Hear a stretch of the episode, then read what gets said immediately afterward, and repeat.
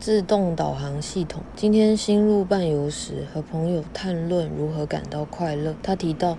对事物充满好奇心是其中一项，我认同。随着聊到如何在生活中生发好奇心，一个方法是可以将自动导航系统关闭，也就是我预设我自己通常都穿 T 恤，或默认某条通勤路线，所有一定要化妆，上午必须来杯咖啡，这些所有自动 default 都取消打勾，把本来的唯一连线多画几条分支，看看可以连去哪，怎么连。自动导航系统决定了包含我们的行为模。是语言喜好，甚至展现给别人看到的面相，都包含了深层，更影响到命运。这没有一定好坏。在原子习惯中提到，习惯是帮助我们省去每次决策的时间精力。因为试想哦，假如我们连每天下床要哪只脚先下都要思索，会花上多少时间？所以可以自由运用，而你是有选择的。